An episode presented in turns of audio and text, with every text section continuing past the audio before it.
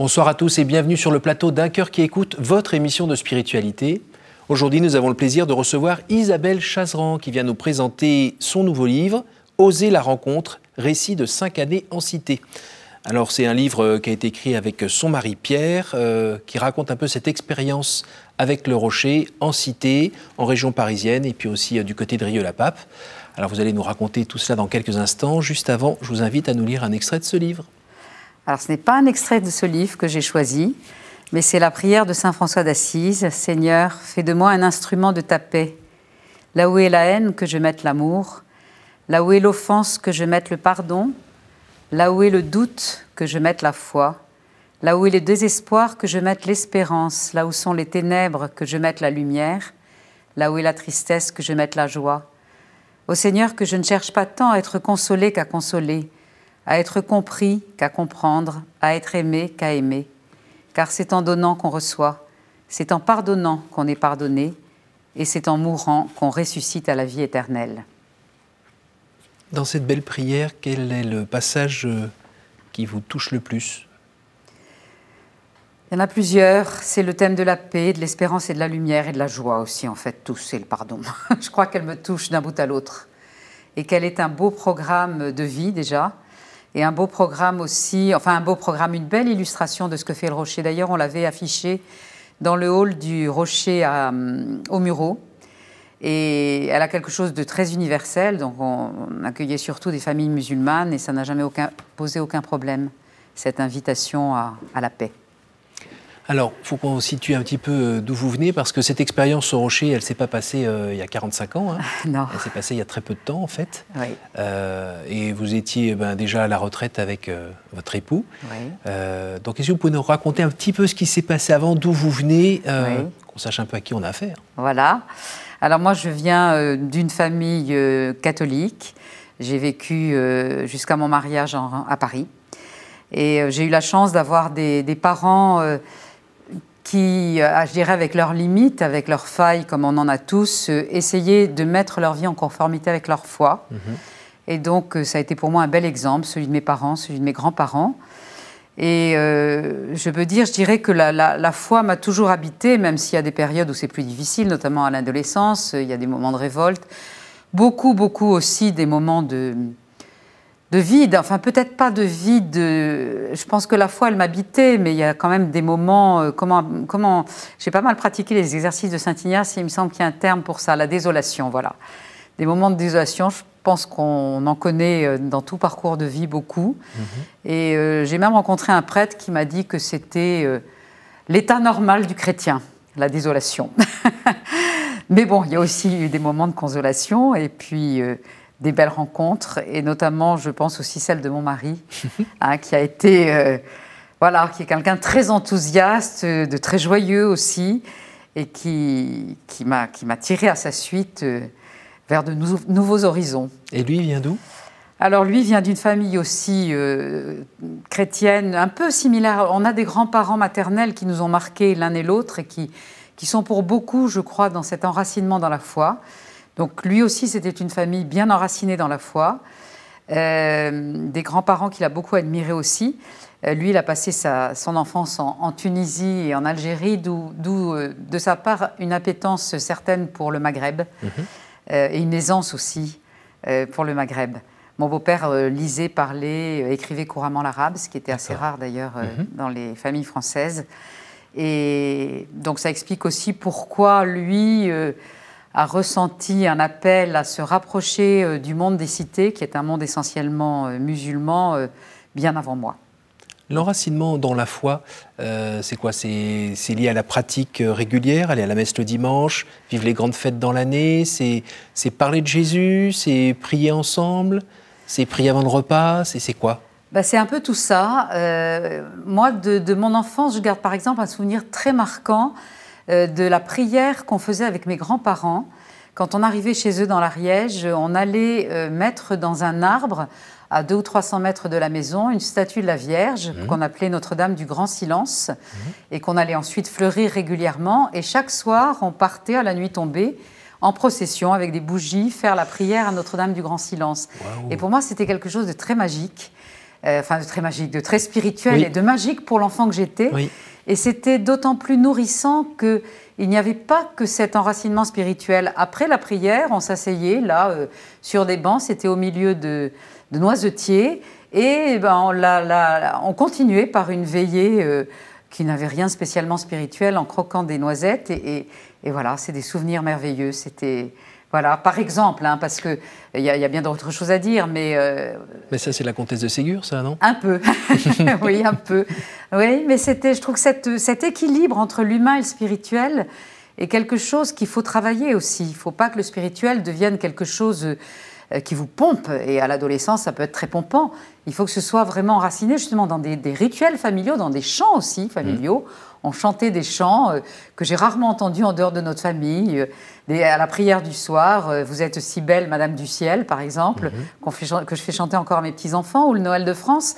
Tout ça, ça nourrit toute une vie familiale de, de prière et d'enracinement dans la foi. Et alors, vous avez réussi à transmettre, vous aussi à vos enfants ou vos petits-enfants? J'espère. On n'a jamais fini, mais j'espère, oui, qu'on a, qu'on a transmis. Euh, en tout cas, on a essayé de le faire, là aussi, avec nos failles et nos lacunes. On n'y a pas toujours réussi, certainement, mais je pense quand même que l'essentiel est passé. Alors aujourd'hui, il y a combien d'enfants et combien de petits-enfants? Alors aujourd'hui, donc 7 euh, enfants et 14 petits-enfants, dont l'aîné a 10 ans. Voilà, et c'est toujours avec bonheur qu'on essaye de se retrouver. Alors donc, vous n'aviez pas assez de travail euh, pour avoir eu envie ou avoir peut-être pas envie, mais avoir répondu à un appel, aller euh, tout d'un coup vous emmurer au mureau oui, alors cet appel, il remonte loin parce que euh, on est parti en 2014, mais je pense que ça fait, faisait bien une bonne dizaine d'années, même plus, que ça travaillait mon mari. Pour lui, c'est parti d'une rencontre qu'il a faite à une sorte de, il appelle ça une foire à l'évangélisation dans le diocèse de Toulon, mhm. où il s'est trouvé à côté d'une femme et ils échangeaient sur ce qu'il faisait justement pour servir le Seigneur. Et cette femme lui dit, ben moi j'habite en cité. Alors lui, ça a été, ça a été comme une illumination. Il s'est dit, mais c'est là qu'il faut aller. Bien sûr, c'est dans ce monde-là qu'il faut vivre. Et il est rentré en me disant, faut, faut y aller. Et là, moi, je me suis dit, non, mais de quoi il me parle C'est pas du tout votre. Ah non, mais c'était pas du tout, votre du tout. terreau. Ah, mais pas du tout mon terreau. Et puis, euh, à l'époque, on avait encore des enfants adolescents, on travaillait tous les deux. Enfin, pour moi, c'était totalement surréaliste. Il s'ennuyait dans son travail ou quoi? Non, pas du tout. Pas du tout, mais c'est quelqu'un qui est généreux, enthousiaste, qui a toujours mis le projet. Et euh, franchement, euh, je ne l'ai pas pris comme un appel du Seigneur, hein. je l'ai pris vraiment comme une lubie de mon mari. Je me suis dit, mais, mais qu'est-ce qui lui prend? Donc j'ai fermé les écoutives et je les ai fermées longtemps, mm. puisque je pense que je les ai fermées plus de dix ans. Alors après, je m'aperçois quand même, quand on relit sa vie, on ne le voit pas au, moment mm. X, mais quand on relit sa vie, mm. on s'aperçoit qu'il y a eu quand même des, des attentions, enfin des, choses qui m'ont préparé à dire oui, ça s'est pas fait du jour au lendemain. Euh, des rencontres? Des rencontres, bien sûr. Euh, un, souci aussi de s'intéresser au monde musulman. On avait créé euh, à Aix-en-Provence avec des amis un petit groupe de prière pour les musulmans et aussi pour découvrir le Coran et la religion musulmane. Donc mmh. on travaillait, on se retrouvait une fois par mois autour de de textes. Euh, et puis on essayait de creuser ça, avec l'aide d'ailleurs d'une petite sœur de Jésus qui venait de ce monde-là. Euh, et puis euh, il s'est trouvé que mon mari, qui rêvait quand même beaucoup de retourner en Tunisie un peu plus longuement qu'en vacances, a réussi à avoir un, un job là-bas, enfin une mission plus exactement là-bas, que moi j'ai réussi la même année, donc ça c'est quand même complètement providentiel, à avoir un congé formation que je pouvais suivre par le CNED. Et nous voilà partis donc avec notre dernière fille pour une année scolaire en Tunisie. Et ça a levé pour moi beaucoup d'obstacles parce que j'ai découvert un, un, peuple merveilleux, très, très, très chaleureux, très accueillant. Euh, et donc je suis rentrée, euh, oui, totalement rassurée sur ce, ce monde que j'avais appris à aimer. Après un premier contact lors de votre voyage de noces, plusieurs contacts. qui avait été euh, un peu plus difficile parce que vous méconnaissiez totalement. Totalement. C'était en plein Ramadan. Exactement. Et là, euh, bon. Oui, oui, oui. Tandis que là, écoutez, une attention, par exemple, que j'ai trouvée vraiment merveilleuse. On habitait une petite rue commerçante et, et donc les commerçants m'avaient repéré, forcément, avaient repéré aussi notre fille. Et puis un soir de décembre, on était là depuis septembre, un soir de décembre, dans la nuit, on frappe à notre porte. Donc j'ouvre, je vois une silhouette que je discerne mal. Et tout de suite, ce monsieur me rassure. Il me dit Je suis, je suis un de vos voisins commerçants. Euh, euh, ben voilà, je sais que c'est Noël bientôt pour vous, je vous apporte le sapin. Et il était allé couper une branche de pin pour qu'on puisse faire le sapin. Enfin, c'est adorable. Mhm. des attentions comme ça, on en a eu mille, donc c'est très très rassurant. Voilà, donc après, quand on relit sa vie, c'est un peu comme un puzzle qui se met en place. On se dit, le Seigneur était là. Et voilà, il a été très patient, parce que moi j'ai quand même mis beaucoup de temps. Et euh, il m'a quand même préparé. Et puis ce qui a été déterminant pour moi, ça a été euh, eh ben, la rencontre avec le Rocher à travers un article dans la presse, tout simplement. Un jour, je tombe sur cet article dans la presse. Je me dis, mon Dieu, mais il existe une association chrétienne, parce que ça, catholique, c'était important pour nous, qui envoie des volontaires vivre dans les cités. Donc ça veut dire que si on partait, parce qu'il y avait encore beaucoup de si, mhm. ce serait avec une équipe, ce serait, euh, on serait encadré, on serait préparé, ça change complètement la donne. Et alors là, cerise sur le gâteau, je commence à lire l'article et je m'aperçois que la cité dont il était question à Marseille portait le nom qu'on avait donné, nous, à notre, la maison où on avait élevé nos enfants. Bon, c'est une maison qu'on n'habitait plus, on l'avait revendue. Enfin, c'était la maison quand même de, du bonheur, quoi. Campagne l'évêque, en plus, c'est pas un nom très banal. Et là, mais c'était comme clin d'œil là. Ah, mais énorme. Alors c'est drôle parce que pour mon mari, ça lui a fait aucun aucun effet. Mais alors mhm. moi, ça a été. Je me suis dit, j'ai quitté cette campagne l'évêque euh, où on a élevé nos enfants et le Seigneur m'en redonne une autre mhm. à travers le rocher. Et j'y ai vu vraiment un signe, oui. Donc ça, à partir de ce moment-là, je me suis dit, allez, faut que tu ouvres ton cœur. Oui, ce qui a un petit peu dérouté votre mari, hein, quand on voit dans le livre, euh, qu'est-ce qu'elle a euh, Le soleil a tapé ou Oui, mais vous savez, dans la vie conjugale, je m'aperçois que très souvent, quand il y en a un qui, tire, il y a l'autre qui freine. et là, c'est vrai qu'à ce moment-là, c'est plutôt moi qui ai tiré, mon mari qui a freiné. Alors que dans, dans l'ensemble, c'était plutôt le contraire. Alors moi, ce que j'ai aussi... Euh, ah, vous écrivez bien, hein. quand on lit le livre, on est à côté de vous, on, on suit l'aventure, on a toutes ces rencontres. Euh, on arrive à vivre un peu cette expérience. Et, là, quand même, le premier jour, quand vous voyez arriver, monter la cage d'escalier, et tout d'un coup, vous arrêtez en train de grimper en disant euh, Qu'est-ce qu'on fait là? Mais qu'est-ce qu'on fait là? Qu'est-ce qu'on fait là? Des, odeurs de nourriture très exotiques, plus euh, les odeurs de poubelle un peu d'égout. tout, d'un coup. Oui, oui, il y a un moment quand même. Oui, il y a des moments difficiles comme celui-là. Heureusement, ça ne dure pas. Voilà. Et en général, c'est coupé par votre nom, votre prénom plutôt, qui est dit en général par la voix d'un enfant avec un grand sourire comme ça, et vous dites à chaque fois que c'est ça. C'est la lumière. C'est la lumière. Et, toutes les peurs, les, angoisses, les inquiétudes, les, dégoûts, pouf, ça s'envole. Il y a, y a, cette rencontre, cette relation, cette fraternité. Exactement. Ce besoin. Oui. Et puis ces enfants, et puis ces gens qui euh, euh, nous ont très vite accueillis et acceptés et qui, du coup, euh, chaque fois qu'il fallait revenir, par exemple après des vacances, euh, mm. euh, nous, nous lançaient un Ah, Isabelle et Pierre, ça fait plaisir de vous revoir ici. On, on était tristes de ne pas vous voir, ça fait plaisir de, revoir vos visages. Eh ça, c'est complètement réconfortant, c'est même magique. Alors le côté un peu comtesse aux pieds nus qui se retrouve dans la zone, ça fait que vous avez dû un peu pleurer quand même, non? Oui, alors oui, il y a eu des moments de, découragement. Il y a eu ça, effectivement ce, premier contact avec notre cage d'escalier, mm. euh, où je me suis demandé ce que je faisais. J'étais crevée, et puis bon, c'est quand même un peu dur. Mais ça passe, ça passe toujours. Il y a eu des moments aussi avec Pierre, on s'est dit, euh, qu'est-ce qu'on fait là? Mm. Mais toujours euh, un petit clin d'œil, un petit signe pour nous dire, allez, vous découragez pas. vous semez, et puis bon, après c'est le Seigneur qui récolte, on ne sait pas très bien. Il y a une forme de gratuité dans ce que fait le rocher de présence vraiment gratuite au cœur mhm. des quartiers. Et puis, euh, on ne sait pas très bien euh, ce qu'on y fait, mais on y mhm. est. Donc, c'est pas annoncer qu'un porte-voix euh, la bonne nouvelle, c'est être présent, vivre en chrétien. C'est ça. Et puis, ben, aimer son prochain. C'est ça, exactement. essayer de le comprendre. C'est ça et, euh, et de ne pas répondre aux provocations. Euh, qui sont rares. Qui sont rares. Participer à la vie. Euh, puis avancer jour après jour, tout doucement. Tout doucement. Mais ce qui est marrant, enfin, ce qui est assez fascinant, c'est que ce n'est pas juste un week-end, c'est pas 15 jours, c'est même pas un an, c'est 5 ans. Oui, mais c'est 5 ans parce qu'on a bien voulu. 5 ans de votre vie, quoi. Oui. C'est cinq ans parce qu'on l'a bien voulu. Au départ, moi, j'avais compris que le Rocher nous demandait un engagement de deux ans. Mon mhm. mari avait compris un engagement de trois ans. On s'est un peu chipoté là-dessus. Et puis, en fait... Euh, c'est ça, 3 plus 2, ça fait 5. c'est ça. À la fin de la, deuxième année, on se sentait absolument pas prêt à rentrer. Donc, la troisième année nous, nous a paru tout à fait naturelle. Et en fait, euh, au bout de trois ans, on s'est dit, non, mais on n'a pas du tout envie de quitter ce monde-là. Et quand le Rocher nous a proposé d'accompagner l'ouverture d'une nouvelle antenne c'est-à-dire d'accompagner un jeune couple qui prend la responsabilité de, créer un rocher mmh. euh, dans une nouvelle ville, alors que eux n'ont pas l'expérience de la cité, mmh. ça nous a paru évident qu'il fallait y aller. Mmh. Et donc on est parti effectivement en région lyonnaise et on refera la même chose à, Nîmes la cinquième année. Et même de Nîmes, ça a été vraiment difficile de, de rentrer. Dans votre vie de foi, euh, ça vous a fait grandir comment euh? Alors ça, c'est... Ça, moi, ça m'a fait grandir à plus d'un titre. D'abord, euh, ben, le, lâcher prise, parce qu'il y a un moment, il faut arriver à se dire, allez, je fais confiance au Seigneur. S'il nous veut là, ben, il pourvoira. Donc moi, je suis pas du tout par nature dans le lâcher prise, hein. et par éducation non plus d'ailleurs, parce que mm. cette foi que, que, mes parents vivaient de façon très belle, c'était quand même un peu la, foi d'une génération où il fallait, euh, comment dire, euh, gagner son ciel à la force du poignet. La foi et les œuvres?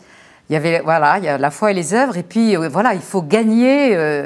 Hein, n'enterre pas ton talent. Il faut que tu montres que tu y arrives, quoi. Et euh, bah, pour partir au chef, il faut totalement lâcher prise. Hein. C'est quand même un saut dans l'inconnu. Donc ça, c'est la première des, grâces qui m'a été faite. Mhm. Euh, parce que je crois que s'il n'y avait pas eu la grâce, j'aurais jamais lâché prise. Donc euh, merci Seigneur. Hein. Et en même temps, vous n'avez pas lâché complètement prise parce que votre caractère a permis aussi de, de faire face? Peut-être. Par moment? Peut-être, peut-être. Et peut-être de soutenir Pierre quand lui descendait un peu? Oui, c'est vrai aussi, c'est vrai aussi. Et puis alors la, la, deuxième grâce qui nous a été faite, c'est que nous, quand on a découvert le rocher, on connaissait très mal la communauté de l'Emmanuel. Mm. Bon, bien sûr, on connaissait un peu les chants de l'Emmanuel. On mm-hmm. aimait bien aller à une messe où il y avait des chants de l'Emmanuel parce que c'était joyeux, c'était vivant. Mais on connaissait peu euh, les chants de l'Emmanuel. On n'était jamais allé à Paray-le-Monial. On y est allé quand même un an avant de s'engager au rocher.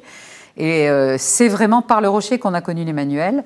Et au départ, quand on nous a demandé de vivre de la spiritualité d'Emmanuel, c'est-à-dire euh, d'avoir euh, quotidiennement avec l'équipe un temps de prière assez nourri, hein, mhm. c'est la prière, c'est la, pardon, c'est la louange, mhm. c'est l'adoration, c'est la messe quotidienne, euh, c'est la maisonnée une fois par semaine, c'est l'accompagnement, ce sont les week-end co. Mon mari m'a dit, mais attends, on est tombé dans une secte ou quoi? Enfin, Il était assez réticent. Hein. Mhm. Et puis au bout d'un an, euh, on s'est rendu compte qu'on n'aurait pas tenu le coup sans ça. On n'aurait pas partage oui, qui, permettait de raconter un peu ce que vous viviez, que vous ne pouviez pas raconter aux gens sur place. Tout à fait. La prière qui fonde l'action. Mais complètement. Et c'est pas juste des mots, hein, là, vous pouvez leur en témoigner ici. Voilà, et nous qui avions beaucoup de mal à nous engager, on avait essayé d'élever nos enfants en leur montrant que dans l'Église, il y avait une diversité de, familles religieuses et donc ils avaient un peu tâté à tout et en fonction, je dirais, de, leur sensibilité personnelle, on, les avait euh, laissés s'avancer euh, plus ou moins loin dans le scoutisme. Euh, je sais pas, il y avait l'Opus Dei, il y avait les missionnaires Notre-Dame-des-Neiges, il y avait toutes ces spiritualités mhm. qui, qui, les ont nourris et qui nous ont un peu nourris, mais de loin. Nous, on s'engageait jamais. Ah oui. Hein? On avait peur, en fait, je pense. Hein. Mhm. Et au bout d'un an, on s'est dit non, quand même, là, on, on est arrivé au port. On a eu vraiment l'impression d'être arrivé au port. Il y avait tout, tout, tout, tout, ce qui nous nourrissait depuis toujours, mais qui était ramassé euh, de façon très condensée et tellement nourrissante qu'on a demandé euh, à entrer en étape d'accueil et discernement, euh, voilà, et, ensuite à entrer dans la communauté. L'expérience à nouveau en cité, ça vous a permis, vous, de voir un peu plus la réalité autrement qu'à travers des reportages écrits ou, ou, à la télévision, donc de voir un peu plus ce qui se passe en vrai avec des, on va dire, des vrais gens tout à fait. Vous, j'imagine que, euh, qu'on le veuille ou non, quand on vit en société, on porte parfois un semblant de masque euh, social qui permet d'avoir la paix. Là, j'imagine qu'il a volé en éclats. Ah, mais complètement. Oui, oui, tout à fait. Et ça vous a permis, vous, de, d'unifier toujours un peu plus euh, qui vous êtes et comme vous apparaissez ou dans ce que vous faites Ah ben tout à fait, on triche pas en cité, hein. Mm. Euh, on triche pas. J'ai une amie qui m'a dit mais comment tu t'habillais? Mais je lui dis je m'habille comme je m'habille, j'ai jamais pensé à me déguiser. On est ce qu'on est, on arrive avec ce qu'on est. La casquette en arrière? Mais tout à fait. voilà. Ça marche pas ça. Ça marche pas. Mm. Et on est accepté pour ce qu'on est, c'est ce qui est merveilleux. Mm. Et d'apprendre aussi... Euh, euh, accepter l'autre comme il est, mais surtout avec cette, cette vérité des relations, qui sont des relations sans phare, d'une confiance qui est très, très, très étonnante. L'une des premières rencontres qu'on a faites euh, dans le porte-à-porte, c'est une femme qui nous a raconté sa vie de femme battue. Euh, heureusement, mhm. elle avait fini par échapper au coup de son mari, par, par refaire sa vie plus, plus paisiblement. Enfin, elle ne connaissait pas cinq minutes avant. Elle nous a raconté ça, je dirais, avec une, une facilité qui était désarmante, d'autant plus qu'après, j'ai appris à très bien la connaître puisque c'est devenu une amie, et que ce n'est pas du tout quelqu'un qui se confie facilement. Alors pourquoi pourquoi s'est-elle confiée à nous comme ça? Ça fait partie des miracles en fait qu'on mhm. vit. euh, presque quotidiennement hein, quand, on, quand on est en cité. Et le côté euh, du, entre guillemets, du blanc aisé, euh, expérimenté, qui vient donner un coup de main aux petits pauvres, finalement, rapidement, on se retrouve avec... en fait, on est aussi pauvre que l'autre en face. Ah, mais complètement. On est, et on à nouveau, aussi... ça, c'est pas une vue de l'esprit. Ah non, c'est pas une vue de l'esprit parce qu'on se sent tellement démuni et on arrive tellement avec, on n'a pas de solution toute faite. On est là, bien entendu, pour, pour on voudrait aider, Mm. On voudrait répondre à des demandes, on essaye bien sûr, mais, mais, mais on se sent quand même très très pauvre soi-même et très démuni. Et euh, on arrive bien sûr avec un peu des clichés, avec des idées, qu'on que, que, arrive avec un bagage, on croit qu'il va nous servir ce bagage, mais en fait il nous sert à rien du tout. Hein ou à très peu de choses. Hein. Moi-même, mon bagage de professeur, et pendant j'ai fait beaucoup d'aide à la scolarité le soir, ben, je peux vous assurer qu'il ne m'a pas servi à grand-chose, parce que euh, je dirais que les, jeunes que j'avais à, accompagner étaient tellement différents de ceux euh, que je voyais dans, mes cours que, voilà, il fallait que je réinvente tout. Et, je me suis quand on propose de l'aide hein. et on se fait rejeter euh, ça nous est pas vraiment, vraiment arrivé. Euh, non, simplement, euh, quelquefois, ce qu'on propose est totalement en décalage avec les besoins. Mmh. C'est, Vous le racontez aussi. On le raconte aussi, tout à fait. Donc ça, c'est un peu savoureux parce que ça nous remet totalement en question. Et puis, il y a surtout des moments où on se sent totalement démuni parce que finalement, on ne peut rien faire si l'autre ne se met pas en route. Mmh. Et ça, ça ne nous appartient pas, ça lui appartient à lui. Pour finir, quel est le, le message de ce livre? S'il y en a bah, Le message, c'est le titre qui le dit, hein, c'est Osons la rencontre, n'ayons pas peur de nos différences, euh, osons la rencontre avec ceux qui viennent d'un tout autre monde, qui viennent d'une autre culture, d'une autre religion, et euh, essayons de... Essayons de, oui, d'être, d'être des ponts entre des mondes qui ont tendance à s'ignorer et qui ont peur l'un de l'autre, parce que nous, nous avons peur des cités, mais dans les cités, euh, j'ai rencontré des gens qui avaient très très peur du monde d'où je viens. Parce qu'on ne se connaît pas Parce qu'on ne se connaît pas, tout à fait, et qu'on a toujours peur d'être jugé par l'autre. On arrive euh, au moment des questions. Est-ce que vous pouvez me dire un chiffre entre 1 et 15, s'il vous plaît?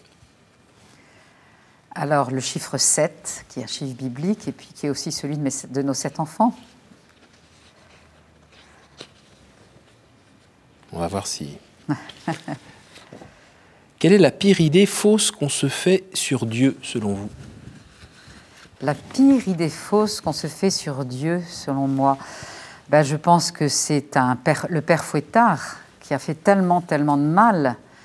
Euh, parce que je, moi, j'ai rencontré des gens qui avaient vraiment cette image d'un, père Fouettard. Dieu était le père Fouettard, c'est affreux. Alors qu'il est le père de toute miséricorde. À nouveau, entre 1 et 14 Allez, le chiffre 2, le chiffre du couple. Quelle est la vertu qui vous manque et à laquelle vous aspirez? Oh, Alors ça, c'est la patience. Mais j'ai vraiment tellement l'impression que la vie n'est qu'une école de la patience, enfin, est avant tout une école de la patience. En tout cas, la vie conjugale et la vie de parents et, de, et même de grands-parents. Donc Pierre serait d'accord Oui, je pense qu'il sera d'accord. Moi, je pense que j'ai quand même pas mal appris. Hein. Mais bon, il me reste un sacré bout de chemin à faire. Entre 1 et 13 Entre 1 et 13, allez, 12. Quelle image vous faites-vous du paradis? Ça, c'est compliqué. Dans la Bible, l'image du banquet et l'image de la fête revient souvent.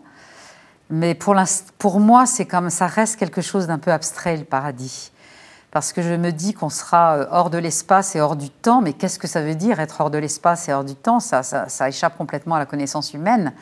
Euh, quelquefois, moi, je, ça m'arrive d'être très angoissée, même par l'idée, par la perception de l'éternité, je dirais. Mm.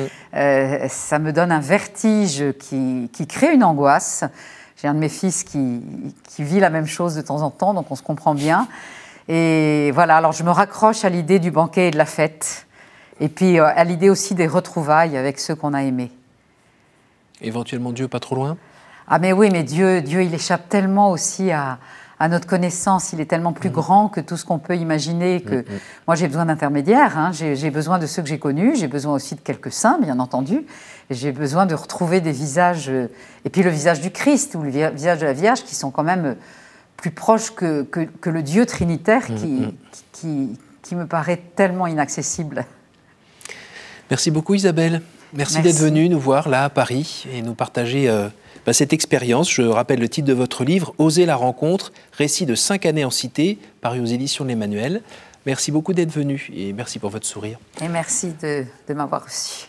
Merci à vous tous pour votre fidélité. bien évidemment, euh, je vous invite à partager cette émission euh, autour de vous grâce à notre site www.ktotv.com.